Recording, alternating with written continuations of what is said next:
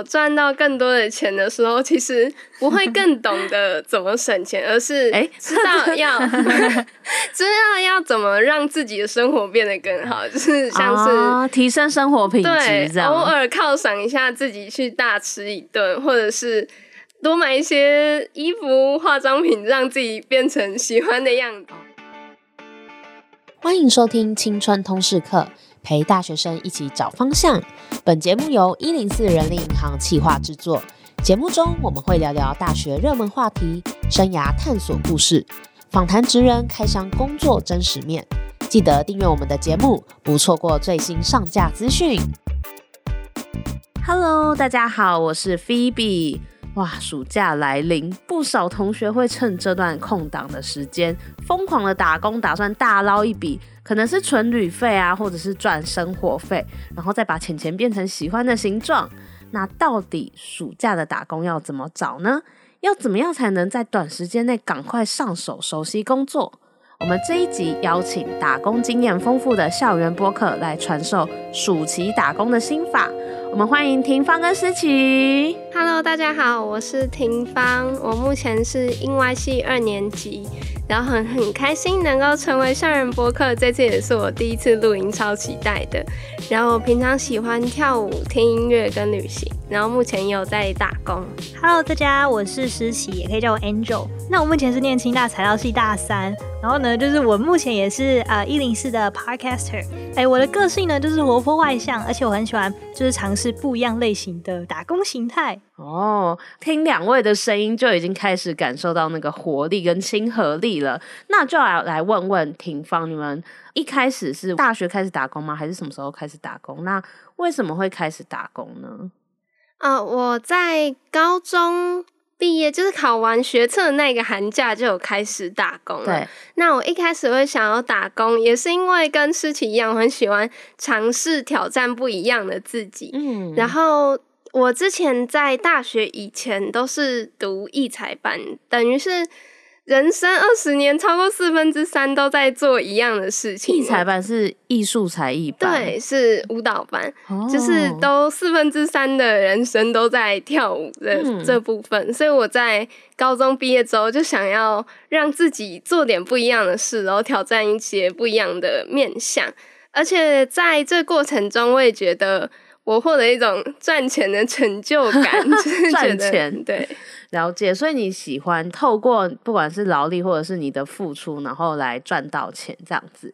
那诗琪呢？你为什么会开始打工？诶、欸，我开始打工主要是那时候高三毕业，然后要升大学的那个时候。对，对，因为那时候我是繁星，就是进入大学的，所以繁星的话，你就是三月十八号开始。然后你就等于是直接放暑假，放超级长的暑假，时间记得很清楚。对，然后所以就是那一天开始，我就觉得，就是那一阵子啊，我就觉得说，嗯，我一定要就是把那个暑假好好的利用掉。然后那时候我就想说，因为那时候算是都没有任何的工作经验，对，然后我就觉得说，哎，我如果未来我可能有。上到一些时薪比较高的一些班的话，那我可能就不会想要去做可能时薪是底薪的那个打工形态了。嗯，嗯，对，所以我那时候就想说，好，那我一定要趁那个暑假，然后把所有我想要打工的类型全部都把它打掉，这样。哇，这个 这也蛮特别的，就是真的是像刚刚提到的，很喜欢尝试新的事情。那嗯，你们有做过哪些类型的暑期的打工呢？想问廷芳。我在寒暑假的时候有做过日式餐厅跟甜点店的外场服务生。嗯，我觉得做这些就是超级考验我的细心程度，因为我平常是一个还蛮健忘的人，就是 可能说带什么，然后下。几秒之后就忘记了那种人，然后在餐厅跟甜点店打工的这段时间，就是像是要记一些饮料的配方啊，或者是一些细节，都考验到我要去怎么去应对这些情况，像是。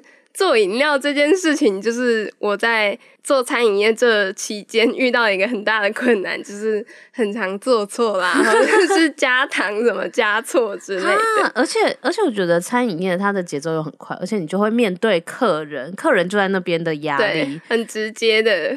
哇，这个虽然是暑期打工，可是听起来压力也是蛮大的。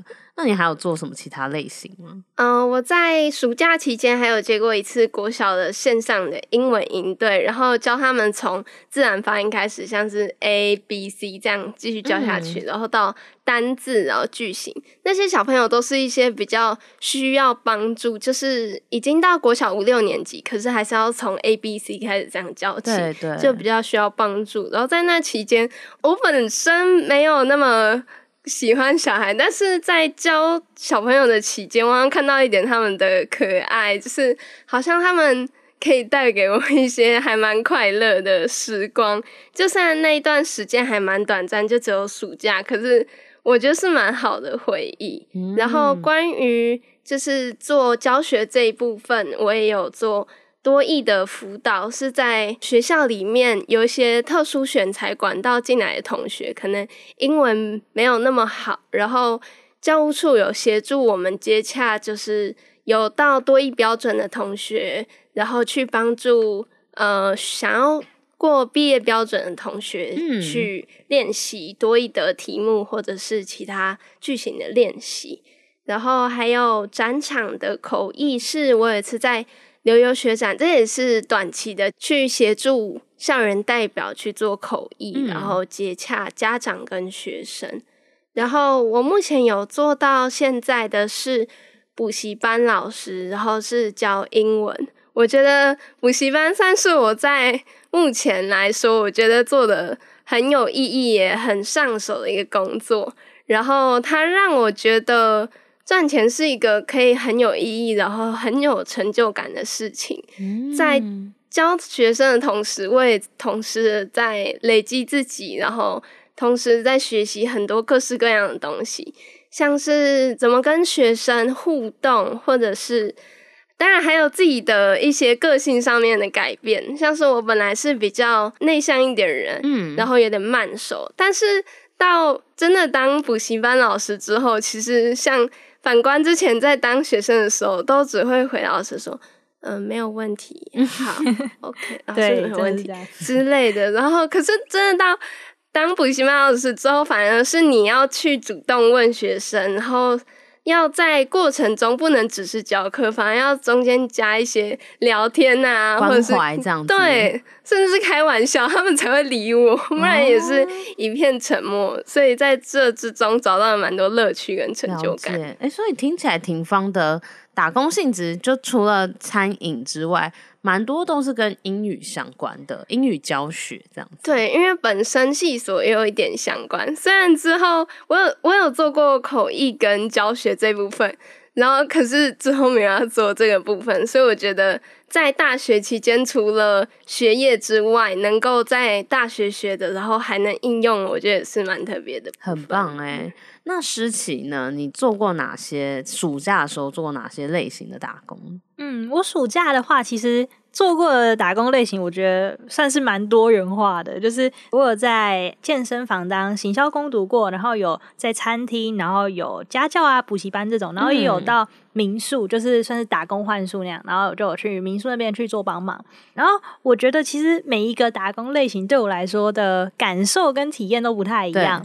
对，对，就是像刚刚廷芳提到那个餐厅餐饮业啊，对我自己之前也有去打工过，嗯、然后我完全可以理解他。他刚刚说那个什么饮料，然后调不太出来那样，调饮料超难的，就是你是一个新手，然后你可能就是外场嘛，所以你要顾蛮多东西的，对，对。然后因为我们那间餐厅，它要是走一点比较。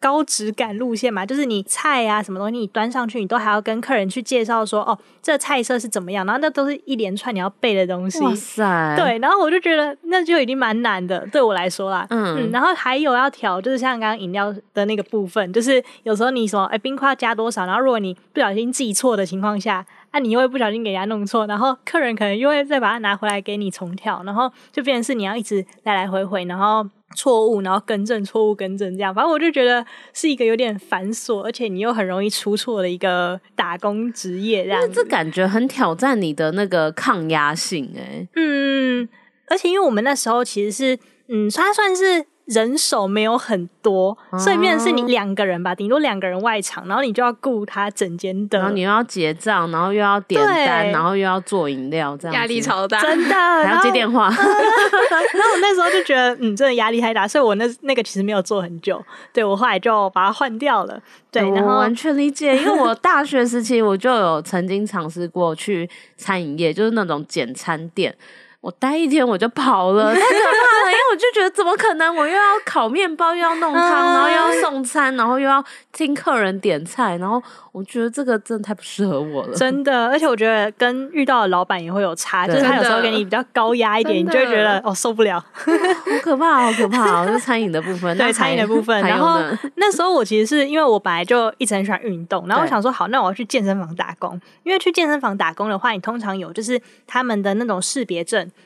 你就可以免费去用他们的健身器材，这、哦、这个这个还不错哎、欸，对，这个交换，所以我有一点像是冲着这个想法去的，蛮划算的。对，那他还有在给你们薪水吗？有有有，他就是一般的基本工读费这样。嗯嗯，嗯，然后那时候去那个健身房，他那时候是做行销工读，那基本上你就是要到路上去接触陌生人哦，就是在发传单或是叫他去体验的那种，对对对，是体验的那种，然后就是要因为要是帮他开发一些新的客群这样。嗯嗯，对，然后其实那阵子我觉得，虽然在外面真的是蛮累的，就你要那边走来走去，但是其实我自己还蛮喜欢，就是跟人互动的感觉。嗯，对，所以我觉得我算是也是体验到蛮多的，而且你会知道说，哎，你遇到一个陌生人，你要怎么去开口，人家才会愿意理你。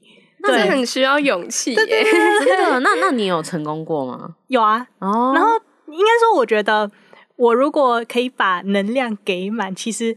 就是人家通常会感受到你的热情，给他之后，他就会接收到，然后他就比较愿意理你。那接下来就是看你自己怎么去描述你们的东西，然后把它推给就是客人那边，这样听起来真的蛮有趣的一个打工。对，而且其实过程当中你会体验到不同的，就是因为每个人真的都不太一样，然后有些人真的就是很会聊，然后还有遇到那种咖啡厅老板。他就直接把我们就是带去他们的咖啡厅，然后喝咖啡，然后跟我们 跟我们开始聊聊很久很久，对，然后之后呢，就是哦舒服了之后，然后再去找下一个客人这样子，反正就是其实我觉得过程当中你会遇到不一样的人，然后你就会有不一样的感受，跟你会跟他们有一些不一样的互动。嗯，这个听起来真的很有趣，嗯，很符合你想要探索新鲜事物的这种感觉。对啊，然后再来就是比较平常的，就是高中、大学，大家好像都蛮常会在补教业里面。就是你之前在什么补习班啊，然后你可能就会去算是那种什么电访攻读那些的，对，对，然后再来就是家教的部分，然后家教也是我现在一直都有在做的，嗯，对，然后其实因为你像是家教，老实说，他的时薪就是比起你那个基本时薪还要高蛮多的，对对对，所以这就是我刚刚讲，就是你做到比较高薪的，你就会有一点不想要回去做比较低的，对对对，所以所以我现在其实基本上就是都有在接家教，然后就是带的类型，就是年龄层也都不太一样，然后真的每一个年龄层都会给你不一样的感受吗？有那种，因为我带过国小、国中、高中都有。然后呢，国小的真的就是很，你没有办法用他们理解的语言去跟他们讲话，他们会有一些就是特别嗨的情况，然后或者是他们有他们的语言。廷芳感觉很认同，对我之前也是国小生。然后，所以我其实要带国小生，但是我觉得很需要耐心，然后再就是你要。很融入得了他们，是一个蛮蛮需要学习的事情，这样。哦，嗯，而且你你跨年龄，这样等于你的教材跟面对的对象不同，你在教学的准备又都不同。嗯、呃，对，就是真的就是都是一个挑战，我觉得。哇，很酷哎！我、嗯、听起来就是你们你们的暑假都好充实哦，就是 就是感觉你们做的类型就是也都是呃有餐饮跟呃、嗯、教学相关的。那接下来就想问啊，因为听起来你们都。做过蛮多不同类型的工作嘛？那你们都是透过什么管道来找打工呢？嗯，我是在一零四上面有找，这不是广告，就是 哎，你这样讲就很像在广告，真的是在一零四上面找的，因为我觉得，嗯、呃，我会以距离去筛选我要找什么样的打工，因为我目前还没有考到机车驾照，所以就都是骑脚踏车，然后一零四上面就有一种功能是。你要用哪一种交通工具，然后你要多久可以到这样，然后我会直接筛选我家那个范围的，然后就找到现在补习班的这个工作。哦，所以你是非常交通取向的。对，我觉得如果近的话真的很方便，而且通常我觉得面试的时候，如果你说我家离这里很近的话，通常。主任啊，或者是主管，那我就觉得，嗯，这个好像蛮好叫来的，这样之类的，所以就会对，就感觉比较临时要代班，就找他来一下，这样子。真的，我超常代班。然后还有在直接搜寻关键字，像是，嗯、呃，我现在比较常做像找像是补习班或者是暑假营队这样子的打工。对，直接搜寻的话，或者加上呃县市，这样就蛮好找的。或者是，是在 Google 上搜寻吗？对，直接 Google 搜寻就会出现一些工作职缺这样子。嗯。然后像是我现在还有做国际大使跟学校的活动攻读，像是。学校来参访的，或者是办一些活动、毕业典礼之类的，都是在学校的官网上面找到的攻读资讯。哦，欸，但是如果是暑假的话，学校也会有攻读吗？对，学校有一个专区是就是给学生找攻读的地方。哦，欸，其实之前我们某一集就是也在讲打工的，聊到，其实，在学校攻读真的。蛮大的优点就是，你如果不是暑假，就是平常你课余时间不知道干嘛，就塞个打打工进去，然后你就不太需要移动，然后通常学校打工也不会太累，所以就又可以吹冷气什么的，还不错，而且很弹性，就是可以自己去排。对啊，对啊，那那时起呢？哎、欸，我自己的话，其实像廷芳刚刚讲的，就是一零四，我自己也是蛮常用的。嗯、对，就是我之前刚刚刚讲到的，就是呃健身房的行销攻读啊，或者是我还有在做就是英文翻译，对，这些都是从一零四上面直接找到的。你是打关键字吗？嗯、呃，之前那个健身房那个是，但是像那个英文翻译那个，是我先在其他地方看到他的资讯，然后我就直接去一零四找，然后就就有了。哦，那你像。像就是那个健身房的那个关键字，你是打行销还是打健身房？我那时候吗？对，我那时候其实是先打健身房。你现你你你就是想在健身房工作？就我那时候不是说我很喜欢运动，所以我就反正我想要找类似相关，就是有 有有相关的一些工作可以做的。哦，嗯，了解。哎、欸，真的关键字其实。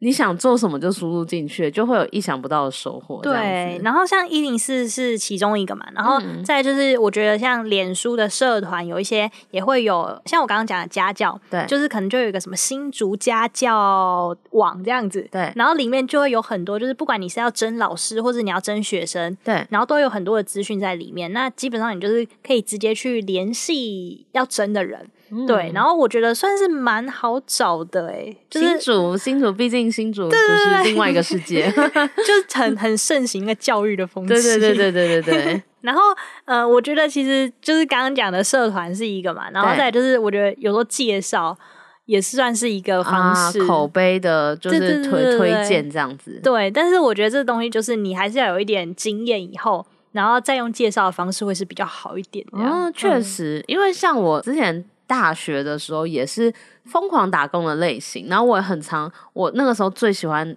找那种一日活动现领的，嗯，然后都领现金，然后就做一天，而且可以认识很多人，嗯，然后通常这种都会是什么公关公司或派遣公司，就是去去发这种。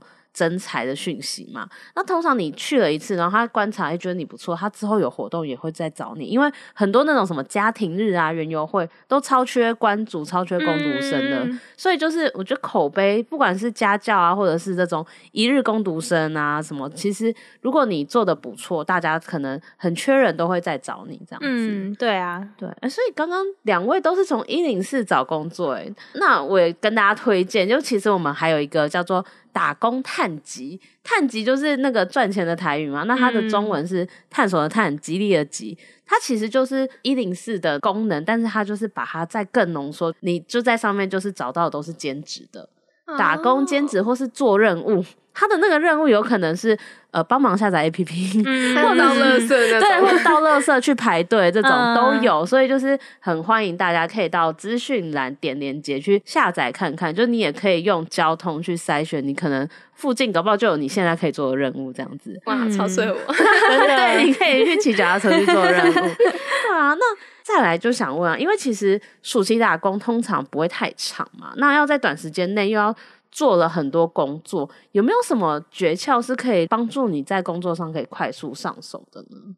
嗯，像是我之前做餐厅还有甜点店的时候，刚刚有一直提到，就是调饮料真的太难了，所以呢，那个配方我都会再自己写一次笔记，然后确保自己是不是真的有记起来，或者是。多多观察同事是怎么做饮料的，或者是怎么去结账，然后怎么应对不一样的客人。嗯、我觉得观察是一个很重要的部分。嗯、除了观察同事怎么做之外，我觉得像在补习班观察学生也是一个很重要的部分。观察学生的反应吗？嗯，嗯，观察他们学习的。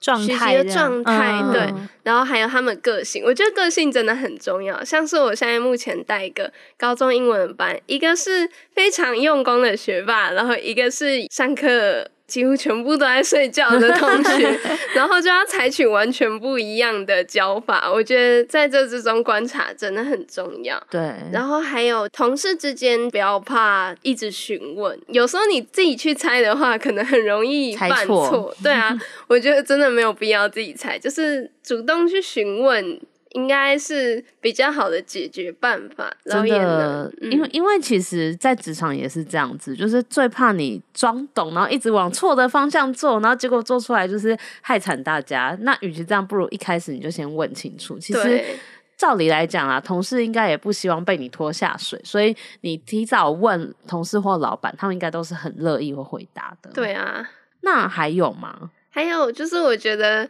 记得自己犯过什么错，然后记得自己是怎么去改进的，下一次就比较不容易去犯重复的错误。我觉得这也是很重要的，oh. 因为如果没有记得自己做错什么，然后下一次又做错，就是有些同事可能有时候会发生这样的状况。Oh. 我觉得就是要懂得如何改进，那下一次就减少，也能避免这样的状况再次发生。真的，从错误中学习，因为。其实有些人会很怕犯错，但其实这有点不健康，因为如果你一直就是掩盖你的错误，或是不去面对，你下次遇到你还是不知道怎么处理。其实犯错。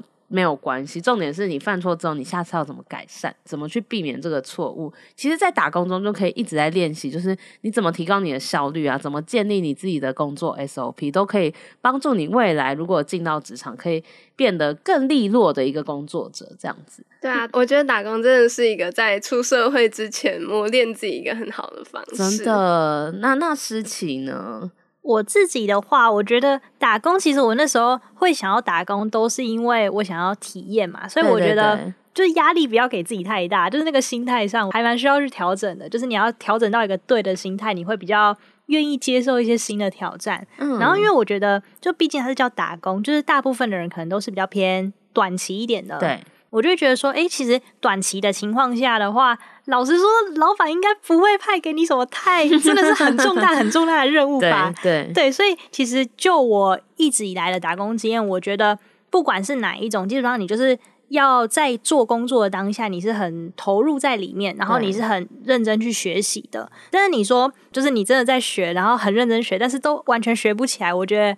目前是还没有遇到这样子的情况，嗯，对，就是我觉得很重要的是，就是你的心态，然后再来就是你要很愿意的去投入在那个里面，对，那其实我觉得你投入在里面的时候，你相对的你的学习效率真的就会提高蛮多的，对。对，然后就可以进而让你在工作的上手上就可以比较快一点，真的，哎，专注也很重要，你不要就是感觉好像不甘不愿就去那边等下班，对 然后一直划手机，那这样你没有投入在工作里面，其实你也你也学不到什么这样。嗯嗯，那最后就想问啊，因为其实听起来啊，大家在打工的过程中啊，就是有体验到很多，那也学到很多，面对不同的人，然后接触到不同的任务，也学习到很多。那想问挺芳，你觉得打工里面最大的收获跟学习是什么？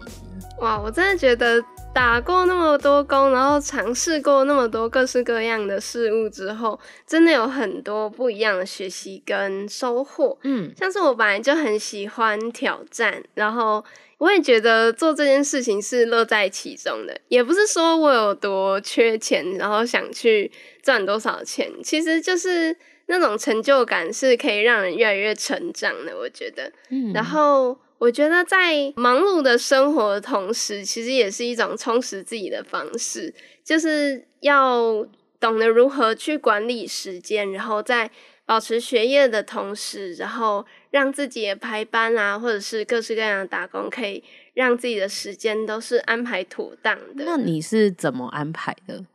嗯、呃，像是会排一些一三五补习班，然后六日可能会排一些辅导，或者是像是一些活动呢，会排在假日。那那你这样什么时间读书或写作业，这种感觉都在打工，因为因为就是像你刚刚讲的时间管理真的很重要。那你是就是怎么让每件事情都有准时发生呢？呃，就是要我都会放在 time tree 里面，然后随时提醒自己，因为我真的很容易健忘，所以一定要放一个提醒，这样去提醒自己。然后读书的部分，我通常都会在课间的时候读书。课间读书哦，课间没有很长吧？你也太认真了，差不多两个小时的时间要充分利用，不然回家之后就是。读完书，然后又打完工，就是整个躺平，只适合躺平。哦，所以其实真的要善用行事历，哎，就是记录你每每一个时间要做什么，然后就照着做就对了。对啊，如果没有排好的话，就很容易乱掉。真的，乱掉乱掉就很悲剧。所以你刚刚有提到，就是学到蛮多，就是在那个挑战里面蛮乐在其中的嘛。然后对于时间管理也也有很多收获，这样子。对啊，然后还有就是。当我赚到更多的钱的时候，其实不会更懂得怎么省钱，而是 知道要、欸、知道要怎么让自己的生活变得更好，就是像是、哦、提升生活品质，对，偶尔犒赏一下自己去大吃一顿，或者是。多买一些衣服、化妆品，让自己变成喜欢的样子。哦，他刚刚去吃海底捞，他，自己去吃海底捞，吃海底捞享受的同时，就觉得哇，这些赚的钱都是值得的。然后还有在过程中应对进退，是我学习到很大的一部分，像是让自己的口才变得很呃，也不是说很好，就是。真的进步了非常非常多，因为我本来也是很容易语无伦次，然后别人一问我的时候就惊恐脸，要倒退倒退很多步这样。然后在越来越熟悉该怎么去应对各种状况的时候，就觉得自己在社交能力啊，或者是怎么应对处理临时状况都进步很多。然后在餐饮服务业的时候。知道要怎么跟同事相处，就是可能我们年龄层也有差距，然后职业方面有差距，然后可以认识到不一样的人，我觉得是蛮特别的地方。然后在补习班的部分，就是刚刚前面说过，要多观察学生们的状况，然后跟他们去做沟通。我觉得这个真的是一个还蛮感动也蛮温暖的过程，就是有时候帮他们解答问题，然后看他们，诶，好像。真的去了解这个状，嗯、真的去了解这个问题是为什么，或者是诶，好像真的看到他们成绩上面的进步，我真的会觉得哇，真的有帮助到他们的感觉，超感动的。嗯、我觉得能够在不是只有赚钱，而是能够真的带给他们什么，然后他们也能带一些东西回去的时候，我觉得这是一个很有意义的双向帮助的感觉。哦，就是真的不只是赚钱，还有成就感。对，就是成就感算是我在打。打工里面很棒很棒的收获，我觉得。然后我觉得每一份我做过的每一份工作都带给我很多各式各样的学习，也是在前面说过，就是我觉得在出社会前的打工都是每一次让自己更认识到我喜欢哪个领域，然后之后可以往哪一个部分去加强，或者是以后更喜欢哪一部分的话，以后就可以往那个领域走，这样子。嗯，真的，因为确实。呃，就算未来出社会工作也一样，就是如果你可以找到一份让你有成就感的工作，你会除了赚钱之外，你的心灵的满意度、你的收获是更多的。对。所以其实你在打工阶段就就是体验到这种感觉，所以对于你未来其实找方向也蛮有帮助的。那事情呢？我自己的话嘛，收获，我觉得就是我自己最重要、最大的收获，我自己会觉得是体验这一块。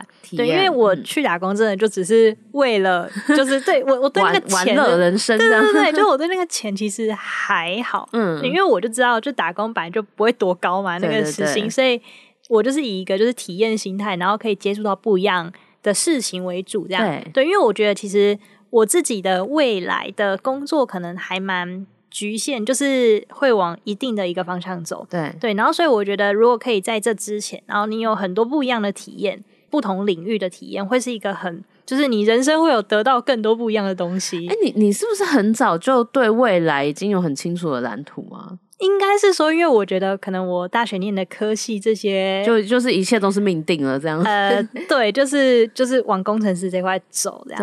对对，所以你未来的方向如果已经比较明确的情况下，你可以做的就是你把你现在能够玩的，就尽量把它玩完这样子。必须的，必须的。嗯、对，这就很像什么？大家不是说什么结婚以前要多玩一些，这种感觉，什么单身趴，在定下来之前，什么都去尝试看 看。对，对，对。那你可以分享，就是你在打工过程中有没有一些具体体的例子，就是让你觉得很棒的体验。其实像刚刚我提到的是比较偏，就是我觉得最重要就是体验这一块嘛。然后我觉得其实你在打工过程真的，就像廷芳刚刚讲的，每一项工作带给你的收获真的都是不太一样的。然后可能有些是硬实力上的，有些是可能软实力上的。对，就像我刚刚说的，哎，可能我在健身房当行销工读，我要直接去路上，然后去跟陌生人沟通。那你要怎么样讲出你的第一句话？你要怎么样让人家愿意？听你继续讲，然后你要怎么样去跟他交谈，让人家不会觉得压力很大。对，对我觉得这都是。呃，在你在语言的沟通上，或者是你在跟人互动上，很需要学习的这一块。嗯，嗯，而且你刚刚说的那一块，真的不是那种讲课就可以学会，对，因为这都是要你累积很多经验，你去观察别人的反应，然后你也要自己一直调整你的话术，然后跟别人互动的方式，你才有可能会越来越好。对啊，而且你想，平常我们可能都是跟朋友在聊天，就很好聊。可是你今天是遇到一个陌生人，你完全对他是没有一个概念，你不知道他到底是怎么样的一个个性，或者是他喜欢听你讲什么东西，对，对，所以我觉得这都是很需要去练习。然后我觉得从这份工作里面，我在这一块有磨练到蛮多的。再来就是因为我那时候暑假也有去打工换宿，对。然后那时候是做比较偏房务的工作，嗯嗯、对。那因为其实我自己在家里面大部分的房务工作嘛，就是都是爸爸妈妈，然后完全帮你做好。对，所以其实我在家里几乎是完全没有练习到这一块东西。嗯、然后那时候去呃在民宿那边，其实都会有那种管家，然后我们算是小帮手。对对，然后他就会刚开始就会带你去做他所有的就是房务要做的事情，然后我才发现哦，原来。原来被子就是因为我们平常被子不是就想说哦，把它就对折对折这样，但其实它有方法，它可以让它刚开始先变得很平，然后你要怎么样去折它，然后有一就是有一个角度，然后它可以甩起来，对，然后再来就是包不只是那个，还有什么床套那些的都是，就是一些房务上的工作。当然，你未来不一定一定用得到，但是我觉得都是一些蛮新奇的体验。对，就是你平常不会接触到的。对对对对，所以我觉得其实这对我来说都是一些蛮，就是呃，我从来没有感受过，我也从来没有认识过的领域。然后，哎，我好像做了这些工作之后，有学习到这些不一样的东西。哇，这就开拓了你的就是视野，这种感觉。对，了解。今天就是其实听到呃诗琪跟廷芳的分享啊，就是有发现说，哎、其实，在打工的过程中，如果你真的是很投入，你有去认真的去学习的话，其实你可以收获也是满满。不管是跟人的应对进退，或者是说你就是在体验生活，那其实这都是学生时期你难能可贵的一个经验。因为之后出社会，你可能也不会一直都在打工这样子。欢迎大家，就是现在暑假刚开始嘛，所以大。大家可以就是去找找看，如果你想要赚钱的话，或者是你想要接触你有兴趣的东西，那都可以在打工探底上面输入你的关键字。比如说你想运动，就输入健身房啊、运动中心啊。嗯、如果你想要学习行销相关的领域，你就去打行销攻读生。如果你想要教学，你就去打什么补习班。那相信都会有非常多的职缺来等着你。那也希望大家就是听完这集，然后去打工，可以更有收获哦。那我们青春通识课就到这边，我们下周见，拜拜，拜拜拜。谢谢你收听这集节目，好想知道你听完这集有什么想法哦。欢迎到 Apple Podcast 留言告诉我们，并打五星好评，或截图这集节目封面分享到线动，并 tag 我们的 IG 一零四 youth，让我们知道你在探索自我、找方向的过程中有没有遇到什么问题。当然，你也可以敲完你想听的主题哦，你一定可以找到最适合自己的路。我们一起加油！